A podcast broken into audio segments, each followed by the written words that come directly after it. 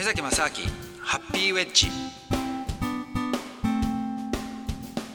目崎正明でえーすドキドキキャンプ佐藤光でございます。この時間は国際文化アナリスト目崎正明さんといろんなことについておしゃべりをしていくお時間です、はい。あ2020年はい始まりましたねいよいよね。えー明けましておめでとうございます。明けましておめでとうございます。いやー1月明けましたね。2000オリンピックイヤーということで。そうですね。うん今年はね、もしかしてねものすごいこのなんですかね波のピークのね。ちょっとこう盛り上がり盛り上がりはの行くのは行くんでしょうけど、はい問題はその後どうなるかっていうね。心配ですね。ねでみんな心配してるから、うん。そういう時って本当心配ですよね。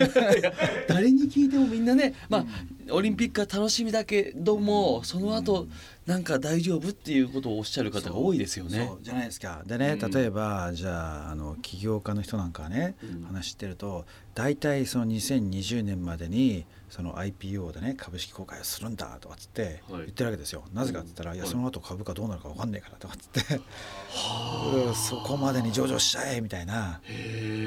そういうこと言ってる人やっぱ多いみたいですよね。やっぱその目崎さんの周りの方ががそういうふうに言われててそういう声が目崎さんに入ってるっていうことの時点でうん。これはすごいリアリティですよ。これ僕らはどうかねお笑い芸人だとかぐらいの界隈はまあなんていうかそんななんていうなんですかね。誰かから聞いた話を上事のように 言ってるだけですから。はいはいなんかそんなになんていうかこう現実味もないんですけどはいはいね目崎さんその起業もされてていろんなお仕事されて海外行ったりしてる中ではい耳にするってことですもんね。いやだからこれねその実際に何が起こるかどうかは別にして、はい結局その世の中の現象ってやっぱり僕らの意識だったりとか、うんその感覚っていうものが集合的に重なることで結構その全体の雰囲気ってやっぱ変わってくるわけですよ。そうか、だ例えば経済なんていうのはね、はい。特にそういうものであってうん。みんながみんないいと思うから良くなるし、急にダメだと思ったらダメになっていくっていう。基本的にもう実は結構単純な話なんですよね。それが例えばマーケットとかもねだって上がるか下がるかなんてみんな分かんないわけじゃないですか。かに。それをなんとなくみんな上がる。まあ当然それに上がると思うその材料とかね、うん。論理的根拠っていうのはあったとしても、はい。大体そんなのなんてねもうね後から考えるとそんなわけねえだろみたいなね あるんですよ。例えばその一時期じゃあねそのサブプライムローンとかなんかあったじゃないですか、はいはいまあ、いわゆるリーマンショックとかのはい。あの時の前でやっぱいろんなエコノミストとかがアメリカとかで言ってたのはねいやもうずっと成長し続けることが可能なんだみたいな話とかね大真面目に言ってるわけですよ。で今もいまだにやっぱ結構ねそういうその経済のあの大真面目でいやその例えばなんだ、えっと、金利っていうのはねどんどんこう減らしてって、うん。金利減らすと金利をどんどん下げていってね。でもうマネーサプライって言われる要するにお金をどんどんすりまくってジャブジャブやってね。はい。それでもなんか大丈夫なんだとかっつって。大真面目に言ってる人いるんですよ。で結構それ真面目に議論されてるんですけどもね。うん。だから大体その大きな流れが出てきた時っていうのはうん。そのそれをサポートするそれなりの理論的根拠っていうのもなんか一緒に出てくるわけですあよ。ー。でも大体大きな流れで世の中見てるとアップダウンがこう来るわけじゃないですか。はい。で大体クラッシュとかした時は後からするといやあんなんありえねえなみたいな話に なるってね。あそう。だからちょっとねそういった意味ではうーんその特にオリンピックって非常にそのキーになっているものがあって、はい。でそこまではみんな大丈夫だって思ってるからやっぱ多分大丈夫なわけですよ。まあそのオリンピックまではね盛り上がなんとかこういろいろみんな盛り上がって景気もちょっと良くなってっていう状況になるだろうと。うん。でその後はもうみんながダメだと思ってる時っていうのは多分ね、あのーまあ、すぐには来ないと思いますよ。うん、大体ほら、あのー例えば、ね、まバブルの崩壊の時とかでも、うん。やっぱいろいろこんなものはね続くわけないとかっていう人はやっぱいたわけですよ、はいはい。当時にね。ねでもそんなの行くわけないっていう人といやここまで行くんだっていう人が混在していくわけですよ。で一番最後の方に乗っかってくる人っていうのは、うん。大体その、まあ、素人のねはいはいはい。人たちが「いや」っつって最後に買って買って、まあ、ちょんまげつかむとかって言うんですけどもうん。最後に買ったら暴落するみたないなるほど。なるわけですよね。だからよくあるその逸話であの1920年代かなのの世界大恐慌ね、はい。ウォルガイになった時にそのウォルガイの人がねその靴磨きの少年がいきなりそのいや明日のあの今日の株価はどうだとかっていうふうに言い出したっていうのを聞いて、うん。わこれやばいっつって全部売れって売ったっていうね。つまり通常そんなね靴磨きの少年が株価なんて、特にそんなね1920年代とかそんな知識も何もないのにそんなこと言い出したってことは、いやこれはもう終わりだろうと。つまりねもうそれ以上買う人いないわけじゃないですか。はいはいはいそうですね。うん。うん。だからそうってことはもう上がるのはないから落ちるしかないみたいな。だからどっかでそういうその、まあ、集合無意識っていう話じゃないと思うんですけども、はい。僕らがねなんかダメだなと本気で思っててだったら、これ本当に起きるんじゃないかなっていう、まあ、またこういうこと言うとさらにそれ助長するようなことになっちゃうかもしれないんだけども、まあだからある程度なんかねいろんなことを備えていかなきゃいけないのかなって感じがしますけどね。想定しといた方がいいですよね。だから分かんない、どんなことになるかは分かんないですけども、そうですね、まあ、あとはそういったあのいわゆるこれって人災みたいなもんじゃないですか、うん。そのまあ市場だったりとかって、はい。でもそれ以外にやっぱあの天才の方ですよね。結構最近ねそのなんかよくわかんない形のその天才っていっぱい起きてるわけですよ。はで例えばねその、まあ、ちょっと前にそのニュージーランドで噴火がねあったんですけどもその噴火があったのも全く予兆がなかったみたいで。へで、ね、その当日までだって噴火口で人が観光客行って歩いてたんですよ。はあ。でこれね、うん、そのニュージーランドとかってそんなねあの無茶なことをするような人たちじゃないし、うん。まあ、ちゃんとある程度管理してるはずだから、うん。だからで結構その火山を使って調査とかもしっかりしてる人たちだからね、その無謀にはやってなかったと思うんですよ。うん。だけどその過去の想定内でおけるその噴火の予兆とかなんとかっていうのが何にも分かんなくていきなり行ったっていうことがねいやー来るとね、うん怖いじゃないですか、ううんん、だからいろんなその台風とかなんとかも大体今までのねなんか全然想定外みたいなことがたくさん起こってるっていうのがあるからこういうのもねちょっと気になりますよね。なんか変な流れがねちょっと起こってるんじゃないかっていうところになってくるとするとちょっと怖いですけどままずはオリンピックまでははい。こうまあなんていうか。盛り上がるというか。最後の花火みたいなね感じで でもこのままなんか盛り上がっていいのかしらっていう感じにもなんのかもしれないですね。もしかしたらみんなでうっすら。でも逆に言うとそこでこうねある程度こうなんでしょうね。こうた蓄えてみんなでこう盛り上がっておかないとうん。うん。その後のね怖さもありますから。いやだから盛り上がるのは盛り上がるって別にいいと思うんですよ。いいですよね。うんそれは、そこでねいろいろ経済がうんそうガンガン、盛り上がってはいいと思うんですけども、はいやっぱりなんだろうなそのその後じゃあどうするんだっていうようなことをまあ僕らなりにねいろいろ想定しといた方がいいんじゃないかなって感じはしますけどね。ちょっとなんかあの目崎さんに、あの早めに言ってくださいねこうなんかはいここはこうしとかないとだよみたいな。別に別にほら僕も預言者じゃないから。いやでもやっぱそのね世界の流れはもう超詳しいじゃないですか。いやだからねこれもどこまでね当たるかは分かんないですけども、うん。ただなんとなくその今までのようなその延長線上では行くのは難しいんだろうなって感じもするし、まあある意味そのライフスタイルっていうのもだんだん変わってきてるわけじゃないですか。かに、ん、だからあの例えばそれはビジネスのやり方であったとしてもその普通の生き方自体がねうん。どんどんどんどんその過去の、まあ、いわゆる昭和以降の高度経済成長期の、ね、中でのなんかもうとりあえず頑張れみたいな、うんなんかそういうものがだんだんやっぱシフトしてる感じはするんですよ。だから僕がその、まあ、幸福論みたいな話をしてるっていうのもある意味これはその別に僕が一人でなんか新しいことを考えたっていうことよりも、うんどちらかというと世の中におけるそのトレンドをまあうん僕がちょっとそのもしかして若干センシティビティが高いだけであってそれをその今日本の社会っていうのはちょっとそれ遅れてるんじゃないかなっていろんな意味でね。遅れてるんだけどでもその中心にいる人たちっていうのはやっぱそれをずっとやってきてるわけだからやっうんぱ同じことずっとやろうとするわけですよ。うん。だけどやっぱり大きなうねりの新しいトレンドっていうのはやっぱこれはね反対に行くことって無理だと思うんですよね。あ。だから例えばまあいい例がじゃあ明治維新の時とかーに、うん。そのねやっぱりもう爆弾体制が終わってでこれから新しい時代に行くって言った時もねやっぱりそこでねその体制補完とかなんかあったけどもやっぱそれをまた旧体制をやろうって人とまた戦争とかなってるわけですよ。だからそういった意味ではそのいろいろ時代が流れが変わっていく時にそれに対してその新しい時代のその流れってことが分かった人っていうのはその前の時代の人からするとなんか「なんだお前」みたいなね「何やってんだ」みたいな「大丈夫かそんなことやって」っていうような主流じゃない行動をとる人たちが、実は時代が変わることによってその人たちが主流になっていって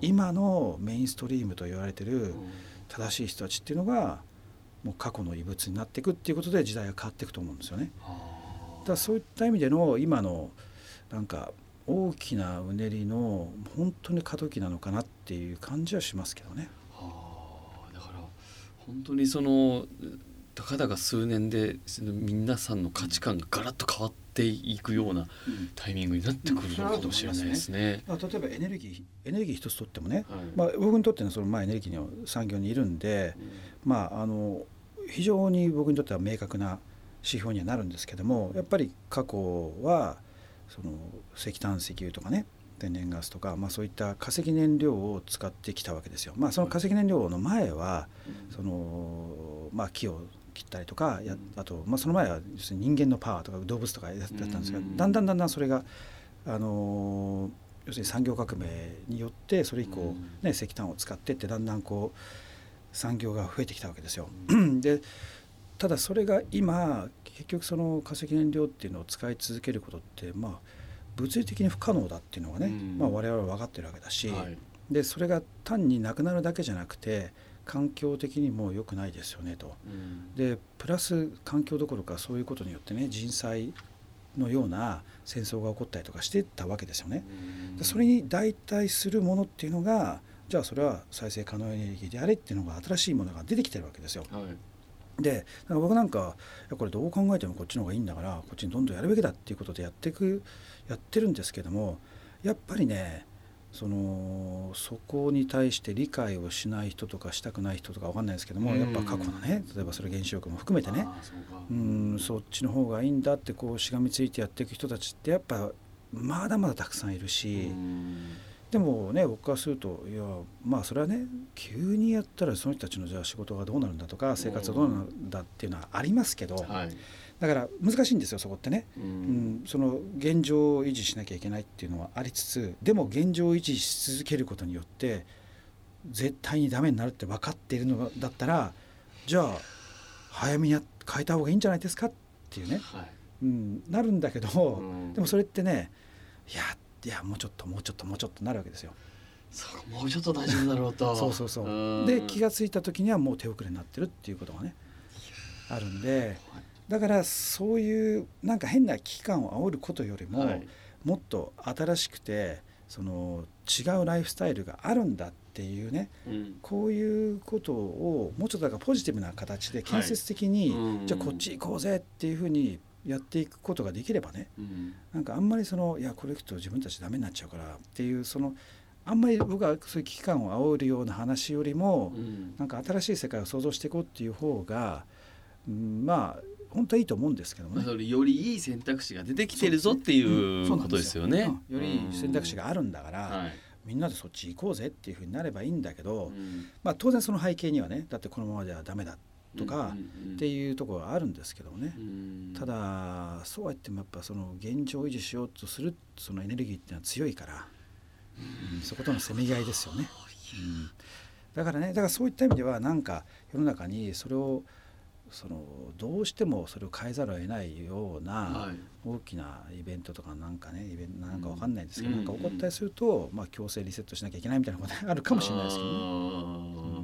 うんなんかいろんな、まあ、この2020年東京オリンピックっていうところを含めていろんなところでそういったことが少しずつ起こって、まあ、だからもしかしたらいい転換もたくさんあるのかもしれないですしそういった意味ではね、まあ、楽しみな部分もまあ、まあ、あってということですかね。はい。はい、さあということで今月は目崎さんどんなお話でしょうか、でね、えー、と今月はねニュージーランドの話しようと思うんですけど。ニュージーランド、はい、ニュージーランド。ニュージーランドっていうと、はい。何え何があるんですかねニュージーランド。ニュージーランド何想像されます？へえニュージーランド？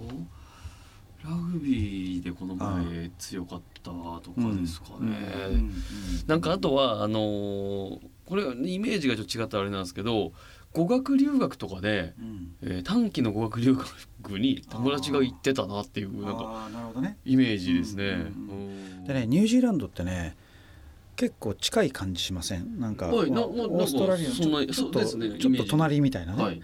結構ねオーストラリアからも遠いんですよ34時間かかるんですよ。えあそうなんですか？だ。から日本から行くと直行便でもね10時間11時間ですよ。あそんなかかるんですか？うんだからヨーロッパ行くのとあんま変わんないですよ。ああ全然違ったイメージが。うんそう結構遠いんですよへえ。だからあんまりね気軽に、まあ、日帰りとか絶対無理ですけどそそんなちょこっていう場所でもないんですよねだからある意味だって日本からの時差もね、えっと、4時間ぐらいあるんですよへえ。4時間ですよ、はあそうですか。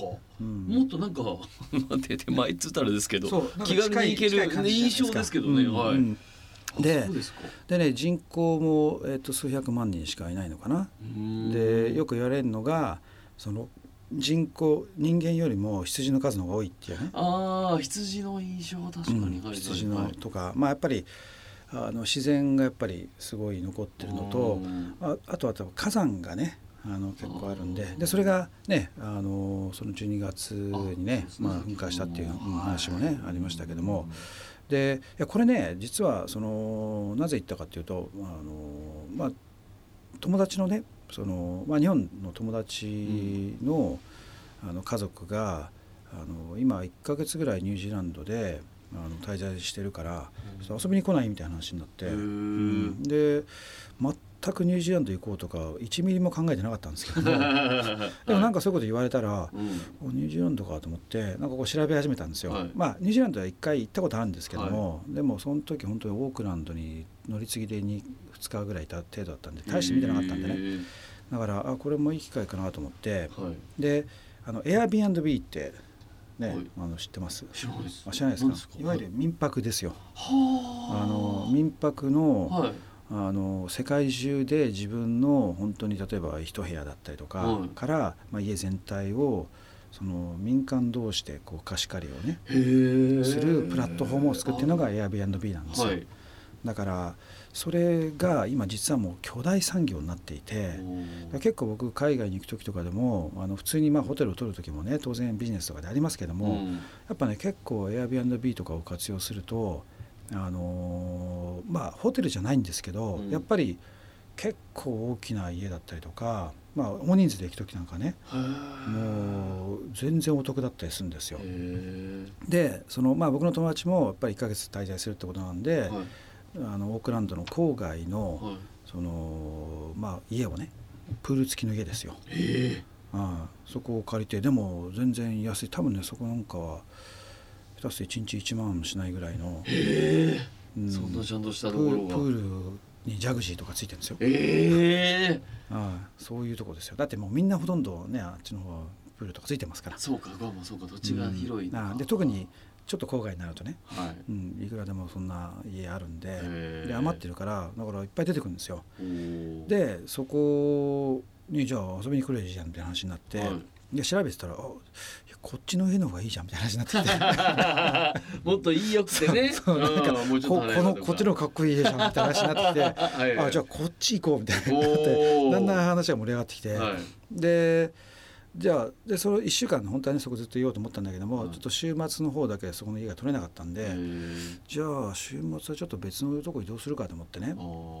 で他の場所を探してたら、はいやっぱニュージーランドは火山があるんで、うん。まあ、僕としてもちょっと地熱のなんか近く見たいなと思って、はいはいはい。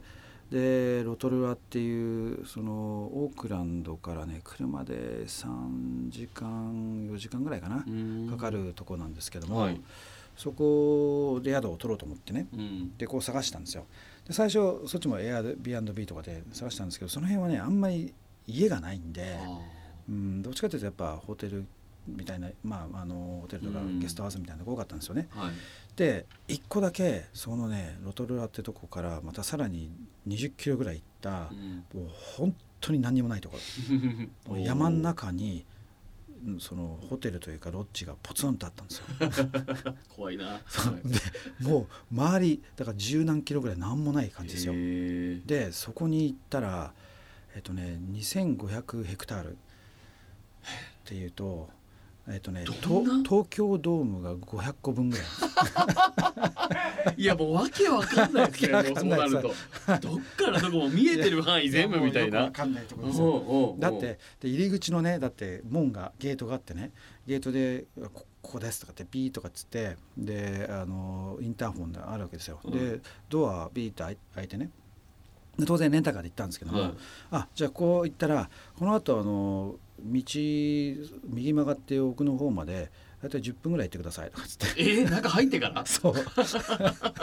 めちゃくちゃ走るじゃないですか。車で10分走るんですよ、ええで中にいきなりあのロッジがバーンってあー、って。あでそのロッジのねあのもう部屋数もそんなないんですよ。多分ね56家族ぐらいしか泊まれないんじゃないですかー。ねなんですけどもそしたらすごいかっこいいねもう天井が高くてあのーなんかセンスのあるね、はいはい。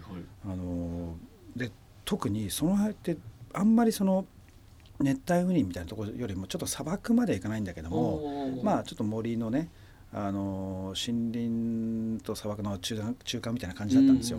そしたらそこの近くに行った瞬間に熱帯雨林みたいななんかいろんなな草が生い茂ってる場所になっててなんじゃこれと思ったら、はい。そこがやっぱ水源らしいんですねその一帯の。でそのオーナーっていうのが38年前にその水源があるっていう土地を探し出したらしくて、うん。まあ、あの不動産ですごい成功した人らしいんですけどもでそのオーナーがその場所をね買ってどはい。であの魚釣りをすごい好きな人だったらしいんですよだから自分のそのレクリエーションのねはい。一環として、そすげえこをな。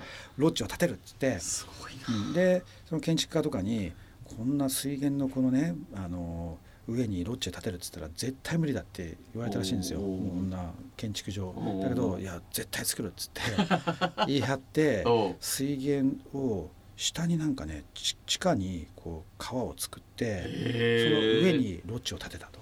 すごいでそこの水源から水を取ってねなはい。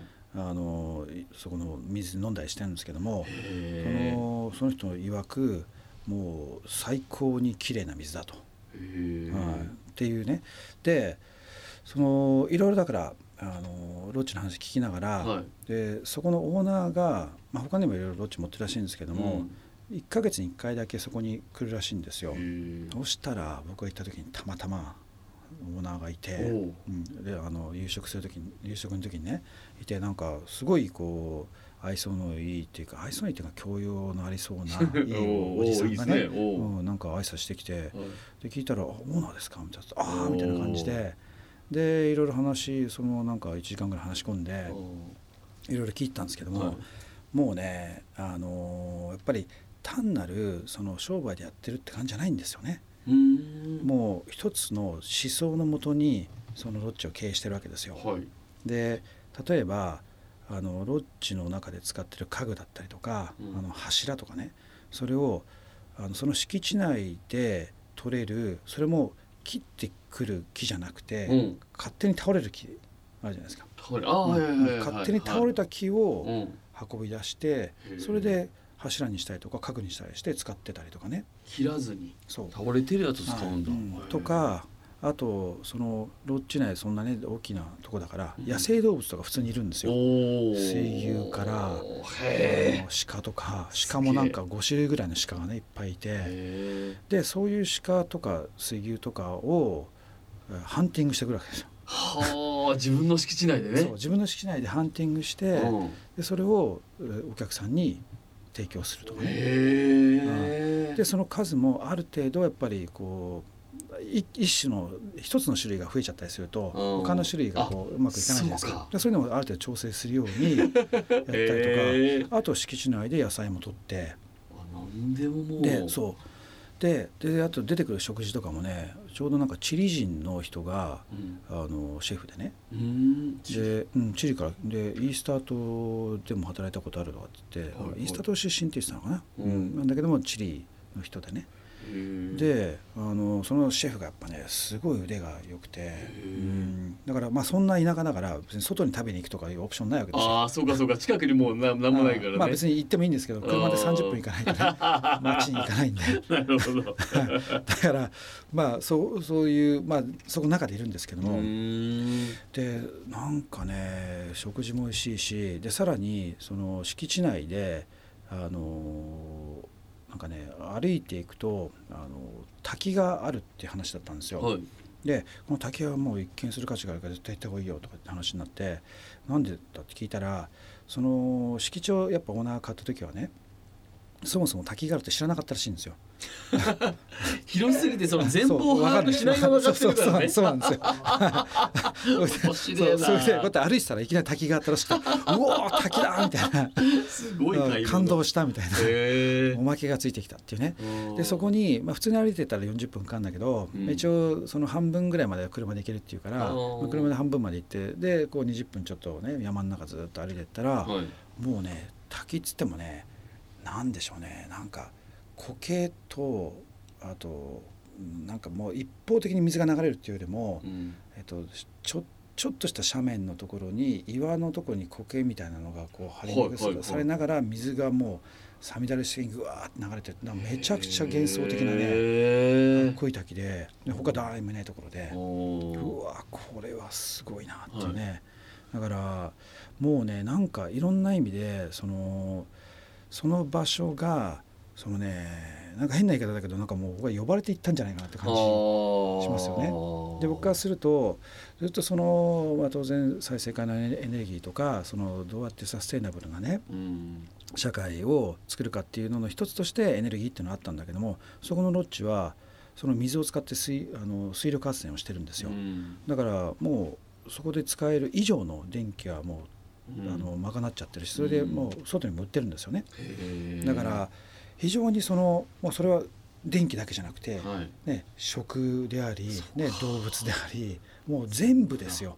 全部をここのところでもうね完全に賄ってるっていう。まあ当然その100%じゃないけどまあまあまもでも概念としてねできることをどんどんやっていくっていうことをやってるわけですよね。はだからうわこれはすごいインスピレーションになったなと思って、うん、でだからそのオーナーにもね「いやこれ素晴らしいと」うん。こういうのは僕はねあの将来的にやりたいと思ってすごいいい例参考になるよ」とかって言ってたらそのオーナーがね「いやもうねどんどんコピーしてくれ」と。いおおもう全然人間のレベルが違いますよね。すごいですね。ねえ、うん。やっぱなんかちょっと器小さい人だとちょっとやめろと考えたそうそうそうそうそう。そう。まあまあ俺になんかねその上がりをよこせとかねね。冗談でもいいわけですよ。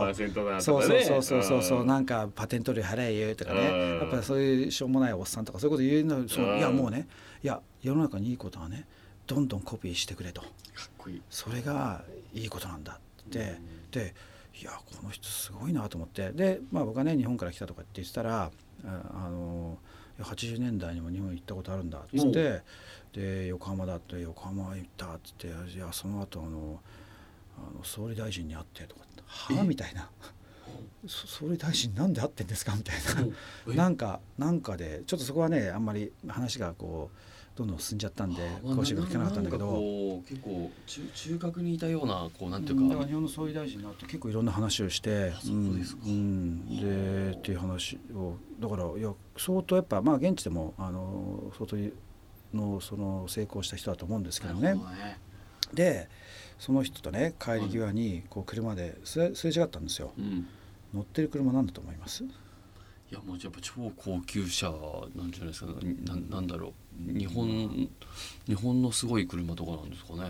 それがまああのなんかあのよ四駆のすごいでかいやつと、ランドクルーザーみたいなのの超でバカでかいやつを。まあ、そうですね。場所からねやっぱりその四駆とかね、うん。そういうんじゃないとなかなかいけないんでいや僕が多分想像したらそういう人ってねなんかランドローバーとかああはいはいまあそうまあお金持ちの人がね乗るようなそういう感じじゃないですか。はいはいはい。マツダの CX5 ですよ。え？スポーツカーみたいなやついやあれは SUV ですけどね。ああーそうかそうかもうちょっと、うん、マツダ SUV マツダですよ。なんで松田なんですいかやだからいやこのさん本物だないや本物だなと思って。松田？松田かよみたいな。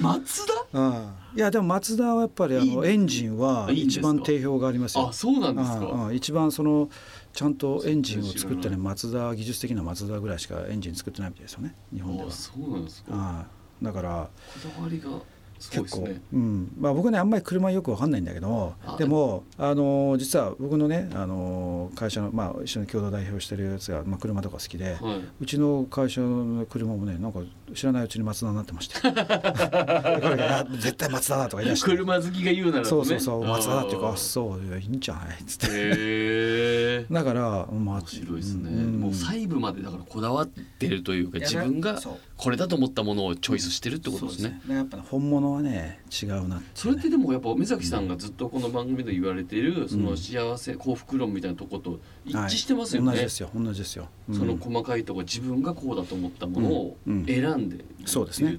選んでるしそれが単なるだから自分だけじゃないんですよ、そのいろんな社会的なものを全てを含めて、うん。社会全体としていいと思われることが自分のこだわりであり、うん。それに一つ一つ着実に全部体現してでもそれをね単にそのなんか頑張っちゃってね、はいはいはい。なんか俺は本当はあの金が好きだけどでも 嫌だとかっつってなんかすごい本当はねそのいろんなもの欲しいくせにいや俺は貧乏でいいんだみたいななんかそういうんじゃないんですよね。無理がないっていうかそう無理なく本当にそうやってるというか。んそう。であとロッチとかもやっぱりかっこいいんですよ。美しいんですよね。いろんなそのあと石とかあ壁にあるねなんかあのレンレンガじゃないなんていうかな。あの石でこう、えっと壁をはい。その石？石みたいなので、へえーこう作るなレンガとは違うんですけど、あるんですよ。それもだから敷地内に取れた石を使って全部作ったとかね。ねだからでもそれもかっこいいんですよね全部が。がだからなんかねああいうそのなんだろうな美しさも追求してるし、であと魚釣りも好きらしいんでね自分でフライフィッシングとかねこうそこでやってとかだから楽しんでもいるし、ね。うん、でさらにそこがその社会的なそのサステナブルなものを作っていくっていうもうそのね、うん。もう実験的なものでもでもねやってるわけだしさらにそれを多くのお客さんとかにもね提供しながら自らこう来ていろいろ話をしてねやっていくっていう。いやこれはすごいなと思って。なんかちょっとね僕将来あこういう場所あこう一つのインスピレーションやっぱすごいなりましたよね。いいなと思ってね。本当にだからそこの人にその方に出会うべくそこにいやそ行ったような感じですね。もうそういう感じしますよね。はだからね今回でそんな場所に行ったしあの家族とも一緒だったからあうん。単語シューズ持ってかなかったんですよ。お珍しい。だから検索もしなかったですよあももうニュージーランド単語でも検索してない。これは皆さん珍しいですよ目いや崎さんが。ていうかね僕ね海外旅行行くのにスーツケースに単語シューズ入れなかったってね本当に珍しいですよ。初めてぐらいですよ。もうそんなもうパスポートか単語シューズかみたいなね。その二つさえあればそうそうそうそうなんですよ。うんはい。もうねそうそれだけあればよかったんですけどなかった今ね回はだからそうじゃんそこじゃない違いますね。なんかそういうふうに呼ばれたって感じしますよね。出会いとはい。あれがあったってことですはい。ね。はい。いや素晴らしい。なるほど。だからねまあいつかまたその目崎さんがねどっかにこう滝のある土地をね 買った時はちょっとお邪魔させていただきたい。はい、そうですね。滝はおまけでついてくるかあそうかそうか。偶然ね。はい、そうですね。でもなんか、とんでもない山奥のね。ねすごいところ。にちょっといきなり、うん、住むことになったとかってなるかもしれないですからはいその時は来てください。よろしくお願いします。はいこだわりのロッジでこだわりのご飯をね。はい、はい、ちょっとその辺のノウサギとか捕まえて。いやこれ本当にやりかねないからな、はい目崎さんがやりますやりますはい思いますね。ということでね素敵なお話ありがとうございました。まあ目崎さん2020年もですね、はいえーよろしくお願いいたします。はいということでお相手は時々キャンプ佐藤光晴とはい、目崎正明でした。目崎正明、ハッピーウェッジ。